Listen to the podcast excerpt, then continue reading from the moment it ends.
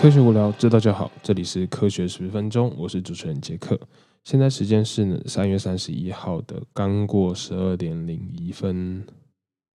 那其实 刚刚已经录完了，就是这次这次是重录，因为刚刚录完之后呢，我不小心手贱点到另外一个档案，然后 for some reason 我也不知道为什么它就 crush 掉了，所以我整个录音档就这么的消失了。我一直以为这种事情不会出现在我身上，因为我都会 check 好，就是哎仪器没有问题，然后先试录一下，OK 声音录的也没有问题，然后电脑 run 没问题，都有电，麦克风也接上，耳机也接上，然后才录。但是就是会发生，所以我们就再来一次吧。好，那最近 B C 省这边的病例数啊，其实每天就是有八百多个新增案例，就是过去的这个 weekend 这个周末还增加了两千多个。所以呢，政府现在就是禁止了餐厅的内用，然后很多原本已经开放的运动活动，像是篮球啦、排球，是戴口罩都可以打的运动呢，现在都是 shut down，就是禁止。然后，哎，健身房也开始更严控、更严格的做一个管控的动作。那其实，在上个月份，就二月份的时候啊，温哥华有一个 anti-mask 的抗议游行。那这个 anti-mask 抗议游行，我觉得是很傻眼，就是很一群没有戴着口罩的人上街抗议，说：“哎，戴口罩侵犯我们的人权，我们不该戴着口罩这样被拘束。”那现在也有一些，就是因为现在的疫情比较 chill 了嘛，所以一些大型的集会活动啦，那在北美这边都越来越多。那最近也有个闹得很大的，就是 Stop the Hate of Asian，啊，是这样吗？还是 Stop Asian Hate 这个活动？那这些活动就是都会发现有一些人没有戴口罩就上街游行啦，其实这些都是一个防疫的一个破口。那上次其实我有跟在上一集跟大家讲到，美国 CDC 的官员说啊，就是打了两剂疫苗的人可以不需要戴口罩或者不需要维持社交距离。那我找到他们其实真的有人有这样的说法，而且真的是 CDC 的官员、卫生官员所说的。那我引述他的话。我相信很多人都等着要打疫苗，因为可以呃打了疫苗就可以回到原本的生活，不需要戴着口罩，不需要戴着呃不需要保持社交距离的这个呃防疫的动作。然后我真觉得这样的话 是一个 CDC 的卫生官员可以讲出来的话吗？他们还说打着一个口号就是 No masks, No distancing 这样子的标语。我觉得我会把网址放在描述栏，大家可以去看一下这则新闻。我是觉得蛮扯的，真的很傻眼。那其实他讲的这件事情呢，就是打疫苗就可以，就是不用戴口罩，不用维持社交距离吗？我看到未必啦。就是哎，其实跟我们这次的要切入的第一则新闻有很大的关系。那我们就直接开始第一则新闻吧。第一则新闻就是来讲一下疫苗对于各种变种病毒的它的综合能力有没有什么样？呃呃，应该说抗体啦，不是疫苗，就是抗体跟疫苗对于变变种病毒的这个综合能力有没有什么差别呢？大家目前知道最广泛的两种变种病毒，分别是英国的 B.1.1.7 病毒跟南非的 B.1.3.5.1 病毒。那两种都是 coronavirus 的病毒。这两种呢，其实都散播传播到了世界各地。欧洲的很多医院呢，他们就联合起来做了一个很重要的实验，然后联合了很多样本数，这样子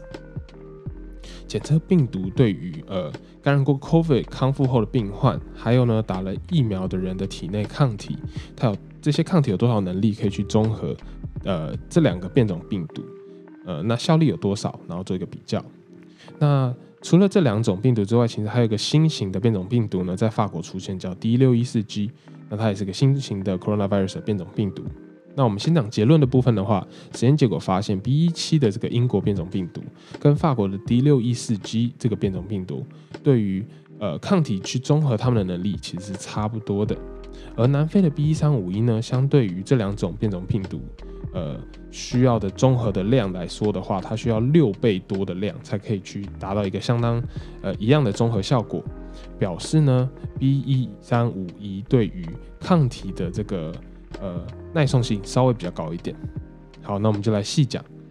这两种变种病毒就是我刚才讲的 B 一七跟 B 三五一，目前的话呢都传播到世界各地。B 一七呢，目前就是所统计出来就已经在九十五、九十四个国家出现了 B 一七的这个案例。然后呢，南非的这个 B 三五一呢，也有传播到了四十八个，就是快五十个国家这样子。那这只是有统计的，所以很多可能没有统计或者没有给数据的，其实这个数字一定是远远超过了，我相信。那这次的这个实验的目的就是要测试啊，抗体对于这样的变种病毒的综合能力有什么样的差别？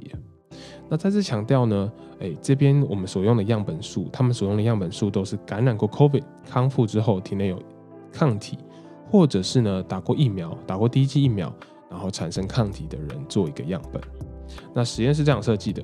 其实一般来说，之前都会用人造的病毒，人造的 coronavirus，就所谓的 pseudovirus，然后做一个呃实验的设计，跟人类的血清抗体来做一个综合能力的测试。但是这次比较特别的是，欧洲医院联合会他们决定说，哎，去分离出真正的活的病毒，活的 B 一七病毒、B 三五一病毒，加上人的血清的抗体，这样才能得到就是一个结果是最自然。最接近自然情况的这个免疫反应，然后他们设计出了一种测试方法，对于细胞加上一些荧光的基因，如果呢这个细胞被感染到 COVID，就是被 coronavirus 感染之后，它就会发出荧光，然后被机器侦测到。所以如果抗体的话，综合掉了就不会被感染，就不会发光这样子。他们是这样统计的。结果呢，就是 B.1.7 这个变种病毒啊，大概九十五 percent 的人中的这个血清抗体都可以把它综合掉。代表呢，样本数八十三个人里面有七十九个人的血清都有效的把这个病毒 B 一七病毒给中和掉了。那这个病毒呢，跟 D 六一四 G 病毒的这个综合能力是差不多的。但是我们看到南非 B 一三五一这个病毒就不太一样了，就是四十 percent 的人，呃，综合反应就是抗体的综合反应都发现有一个对于 B 一三五一有个下降的情况。那如果要达到跟 B 一七 D 六一四 G 的病毒，的一样的综合能力的话，就像我们刚刚一开始讲的结论，需要六倍六倍浓的抗体才会有一样的能的一个综合能力，表示说南非病毒对抗体是有抵抗能力的。另外研究还发现说，哎，打过第一剂 Pfizer 疫苗、辉瑞疫苗的人，对于 D 六一四 G 啦跟 B 一七的抗体产出，只需要两到三个星期的时间就可以，就是产出可以对抗这两种变种病毒的抗体。但是呢？如果你要产生出就是有效对抗 B 三五一南非变种病毒的抗体的话，其实要超过到第四个星期才有办法。那 D 六一四 G 跟 B 一七有大概八十 percent 的抗体可以，就是呃抗八十 percent 的抗体能力可以去把它中和掉，就是呃对，就是这样嘛。但是对于 B 三五一的话就下降了，就是只有六十 percent 左右。所以呢，结论就是各位口罩还是要戴好，才不要听那个 B 美国的 CDC 说什么，哎，打了疫苗就可以不用戴口罩，不用保持社交距离，请继续戴着口罩，继续保持社交距离，然后维持良好的卫生习惯，不要就是想全部依赖说，哎，打了疫苗就跟超人一样，好像百毒不侵，所有病毒都不会来感染我，其实你是会碰壁的。因为没有一种疫苗呢是百分之百能确定说完全你打了之后就可以保护你不受病毒的感染，所以这个是诶第一则新闻。那我想尝试一下在中新闻中间呢发现音乐，不知道大家会不会喜欢。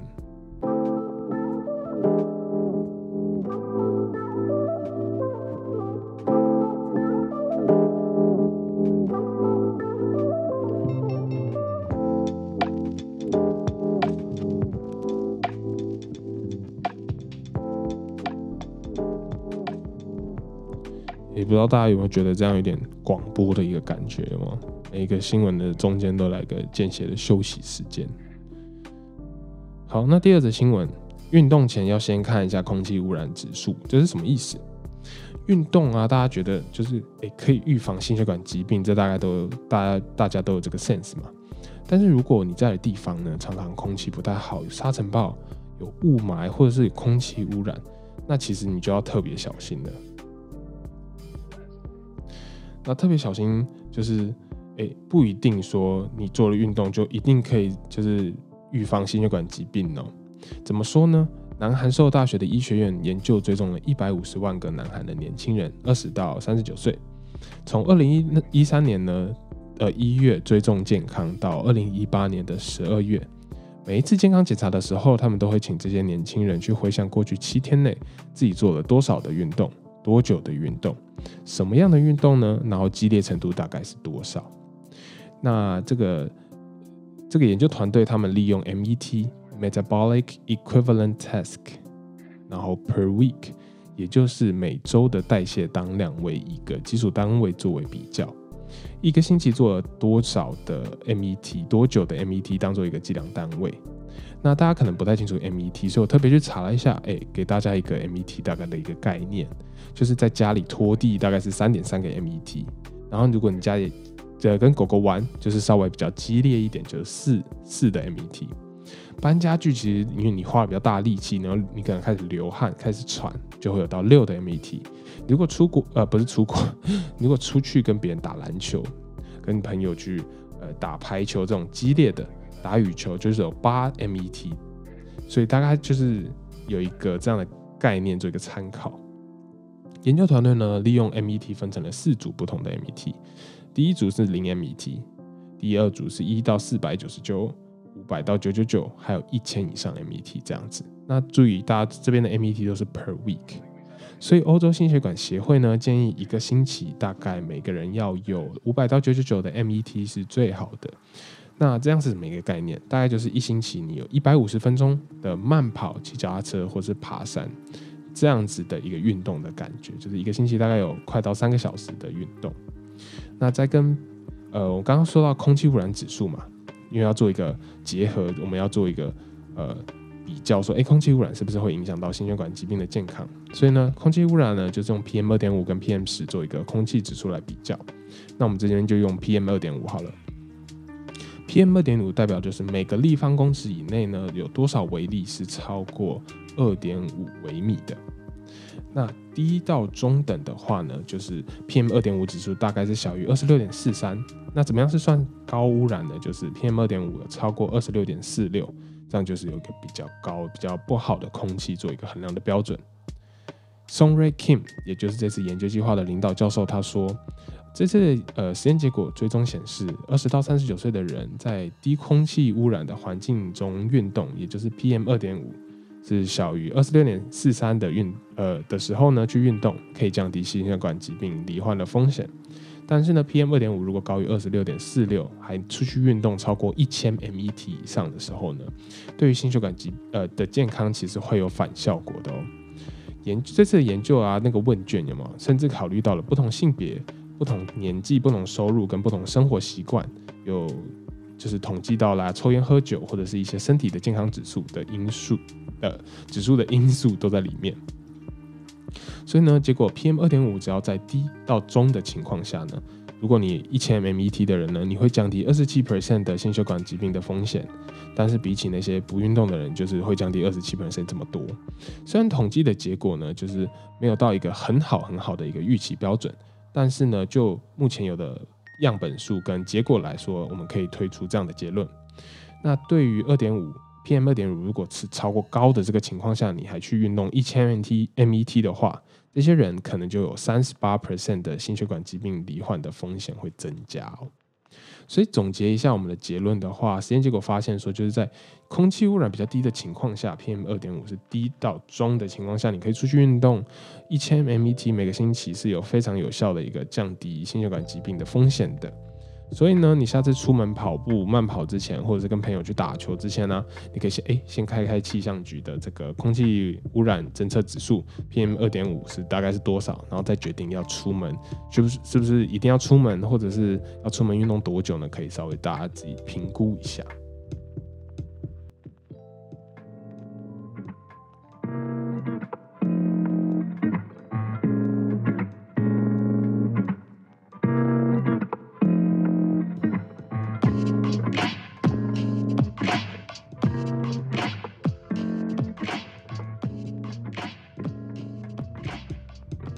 那第三则新闻呢，有点像 clickbait，不知道大家有没有看到这个标题？这个标题叫做“僵尸基因”。其实这听起来有点恐怖嘛，但是我看过或者是听过更恐怖的，就是我曾经在美剧里面看到一些杀人犯基因或者是强奸犯基因、做坏事的基因。那我其实有查过相关的资料，然后有时间可以套一句老高的话：有时间的话，我们就在下次的 podcast 以后跟大家做一个讲解的动作。那如果有有兴趣的话呢，可以私信跟我说，然后我会尽快的把它赶出来。好，那什么是僵尸基因呢？大部分人的直觉啦，其实都是哎，如果细胞死掉，就是人死掉，细胞死掉了嘛，那基因就是停止作用嘛。那其实呢，现实情况并不是这样子的哦。首先，我们先了解一下基因，也就是 DNA，它是处于细胞核里面一个不可或缺，或者甚至是因为呃，因为有 DNA，因为有基因的不同，所以才造成我跟你，或者是呃这个个体独特性的这个问题，就是因为基因的不一样、不同。那基因呢，它是每个细胞可以正常运作的一个保险。也就是说，有基因的表达，就会出现一些不同的细胞形态、细胞不同的功能、不同的特性。那之前有讲过，基因可以转译成那个蛋白质。那这边的话呢，我们就诶不详细说明这个分子生物学的部分。有兴趣可以再听我之前的集数，或者是诶可以稍微去查一下。对，就是基因可以转移成蛋白质这个部分。那回到这一次的主题，僵尸基因呢，其实为什么叫僵尸？其实它就是僵尸，就是不会死嘛。所以在人死亡之后，这些基因不会减少表达哦，而反而增加它的表达量，这样就叫僵尸基因。通常呢，呃，科学家发现就是通常这是一些跟发炎反应有关的基因，特别是在 gly gly gly glyol glyol cells 里面，就是诶神经胶质细胞里面。研究人员呢，就从诶在做脑部手术的时候取得一些病患的细胞样本，然后他们对这些细胞做了一些处理，就有点像是把它们弄死这样子，然后测量不同基因的一个表达量的情况，去测不同的基因，很多很多很多的基因这样子。那他们发现神经胶质细胞主要的工作，其实就是脑袋缺氧之后呢，对某些死亡的细胞做一个清理，做一个结算的概念。那这样的东这样的细胞有什么重要的地方？就是神经胶质细胞，它一般在我们在做脑部研究的疾病啊，脑部疾病的研究，或者视觉失调，或者是阿兹海默症，都是用脑部呃病患脑部细胞的样本，然后都是死掉之后的细胞样本嘛，而没有去观察哎基因的表达量有什么样的不一样的情况。我们只看到细胞或者是蛋白的变化，而没有发现基因这个最根部的这个问题。而神经胶质细胞里面这些僵尸基因就就出现了，就是，呃，这次被观察到了，其实有一个很特殊的一个特性。好，那 Lowe 教授呢，跟他的团队团队发现，有八十 percent 的基因大概都会在细胞死后维持二十四小时左右的表达，就是没什么变化，就是跟活着的时候差不多。那很多包含了维持细胞最基本的一个 housekeeping gene，我们所谓的管家基因，而这些管家基因其实就是负责。每个每个细胞最最最基本需要的一些功能，然后才要转移成蛋白的这些基因。那除了这些基因，大概可以维持大概二十四小时的表达量，在细胞死之后呢，我们来看，如果是神经细胞，它如果是处理记忆、跟思考还有创意的部分，随着细胞的死亡，它的表达非常快速的就会降低，就会没有，不用几个小时就会消失了。而有些呢，我们觉得称作他们现在称作僵尸基因的这个东这个基因呢，却增加了它的表达量，在细胞死亡之后哦，所以大概死亡十二个小时之后，表达量会一直就是上升，然后不不断的上升，到达一个高峰。那这些基因就是特别出现在我们刚刚说的 glial cells 神经胶质细胞里面。那虽然说需要更多更多的实验去做一个分析，为什么会这些基因，为什么会是这些基因，这些基因代表了什么？那这些基因的表达变化，其实。很有可能是帮助我们找到说对抗视觉失调症或者是阿兹海默症啊、帕金森氏症的一些治疗方法，因为很多很多时候啊，这些脑部的病变、这些疾病，其实都是因为脑部的不正常的缺氧或者是一些呃不正常的行为，然后造成它的局部受损或者是死亡。那这些僵尸基因呢，其实就是在。死亡之后出现了一个大量的表达的一个动作，那是不是我如果我们能控制这些僵尸基因，我们去分析它，我们是不是就能知道找到一些关键的点，哪一些僵尸基因是是不是会跟阿兹海默症啦、跟视觉失调症有密切关联？那我们要怎么样去呃调控这些基因，搞不好可以达到一个治疗这样疾病的一个目的？那我们都可以很期待一下之后的这个脑科学的这些研究发展呢。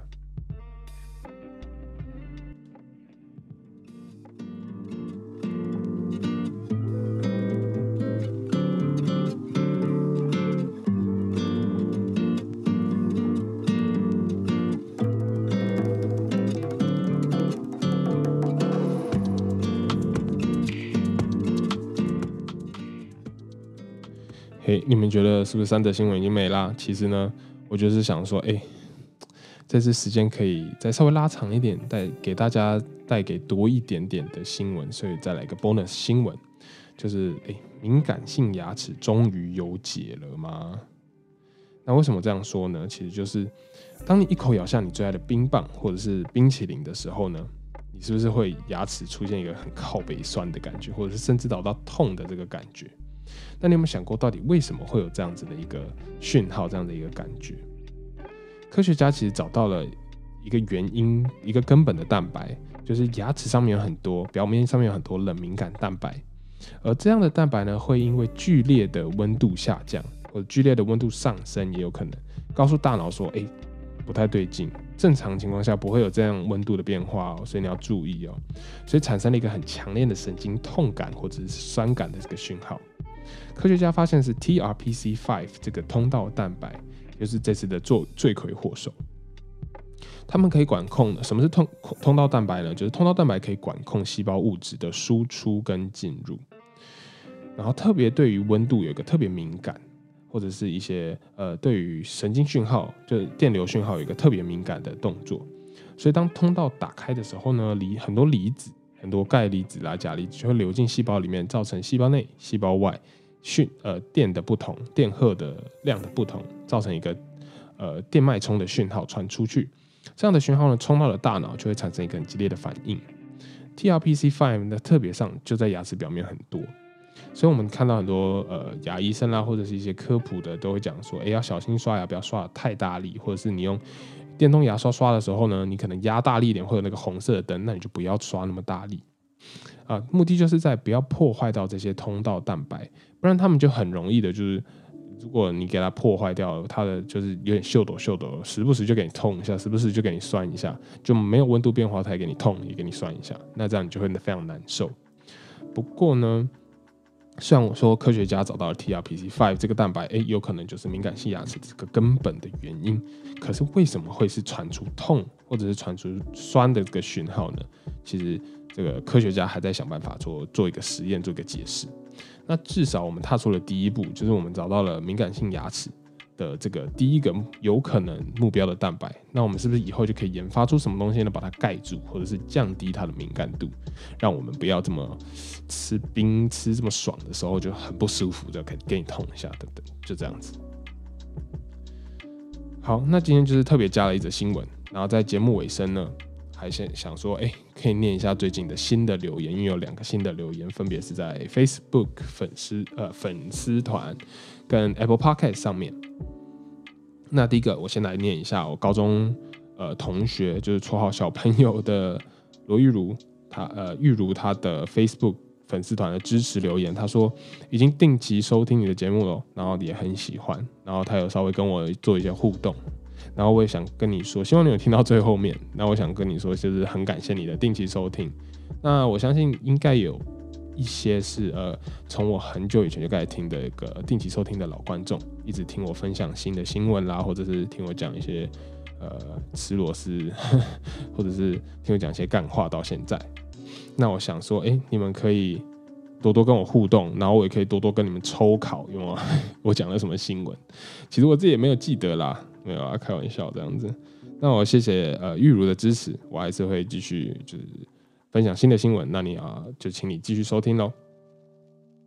好，那接下来是念 Apple p o c k e t 上面的留言，其实是时隔三个月之后，终于多了一则留言。各位，我 Apple p o c k e t 上面也只有十八个评分，可不可以多多去帮我按一个五颗星，然后多多跟我互动啊？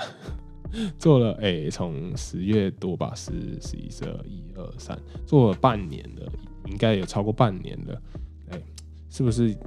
可以多一点留言？对不对？让我可以念到你们，这样也你们也是应该会蛮蛮蛮开心的吧？我也不知道了。好，那我接下来讲的就是母迷 Apple Podcast 的留言，他说加油。杰克呢，虽然偶尔会咬螺丝，没错，我觉得今天因为录了第二次，所以少吃很多螺丝，希望你听得比较顺。但讲述的内容呢很棒，收音剪辑也都不错，谢谢。啊，比起念稿的感觉呢，他觉得。我的谈吐比较像一个聊天，然后听起来舒服又自然。诶，其实我自己都不忍听我之前的，我是觉得我之前录开录的时候，哎，按下那个录音键，我就其实觉得蛮紧张，然后就会更吃螺丝。然后其实这边跟母迷啊，跟听众说一个小小的，这算什么小小的爆料吗？就是你们听起来我不像念稿，对不对？其实我还蛮念稿的，因为因为主要是。我的这个科学十分钟频道是想要分享一些知识转译的部分，然后从原文这边截取一些知识，然后加上我自己的看法，然后呃分享给大家。所以我很怕说我有传递一些呃错误或者是一些误解的棒呃地方。所以呢，我从一开始我其实就是有点打算是逐字稿，所以每一次大概都会打到三四千个字，所以准备的时间稍微长一点点。不过。我也是很开心跟大家分享新闻啦。不过我有点算是念稿，可能我自己加上了一些自己的看法，或者是我打稿的时候就是打的很口语化，所以啊，谢谢你们，就是觉得很自然，像聊天这样。对，那我就是继续这样做下去咯。然后听起来舒服又自然嘛，请继续加油。休息够了，麻烦继续分享新知，感谢。这个真的是听起来应该是一个老听众吧，因为。麻烦呃休息够了，麻烦继续分享薪资。感觉是哎，你是不是休息太久了？我还记得我前十集吗？还是前十二集？我不知道。我是每一周三更的，速度非常非常快，然后花了非常非常多时间。但是呢，后来呃，其实那时候是 pandemic 刚结束，所以我实验室也比较不忙，又在帮自己找理由嘛。反正后来就是越来越懒啦，然后一周两更，到现在一周一更的一个，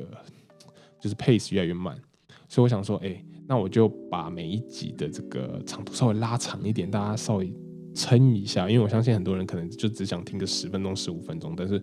我看一下我今天录的多久，我今天已经录了快三十分钟，希望你们有听到最后。那我想说，就是哎，多塞一则新闻，那样子就不用每一周两更或者是三更了。我现在好像也做不太到这样的事情况，因为如果知道的话，其实我会有在。录另外一个 podcast 啦，对，那我真的很谢谢你们支持的收听，然后我会尽量再多分享一点新闻的，好不好？我收到了，谢谢母咪。然后呢，哎，接下来是 Mixer Box，不知道大家有没有在 Mixer Box 听过 podcast？其实它是一个蛮好用的 app 啦，当然我也是还没接到业配，所以呢，呃，不过我推荐大家可以试试看 Mixer Box，它会自动推荐一些蛮不错的 podcast 或者是蛮不错的音乐，Mixer Box 上面也有 也有留言的功能，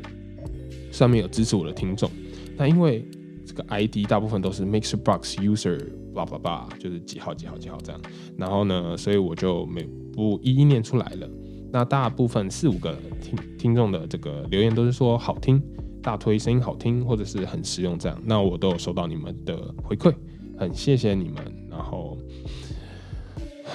对，今天刚好录了三十分钟，好。那我们就今天收在这，又超过时间了。不过我还是会像这样子一样，时不时塞一个新的新闻，或者是时不时塞一点多的内容、一点主题给大家。那希望大家会喜欢。See you next time, bye。希望不要再按错了，希望有录到。拜拜。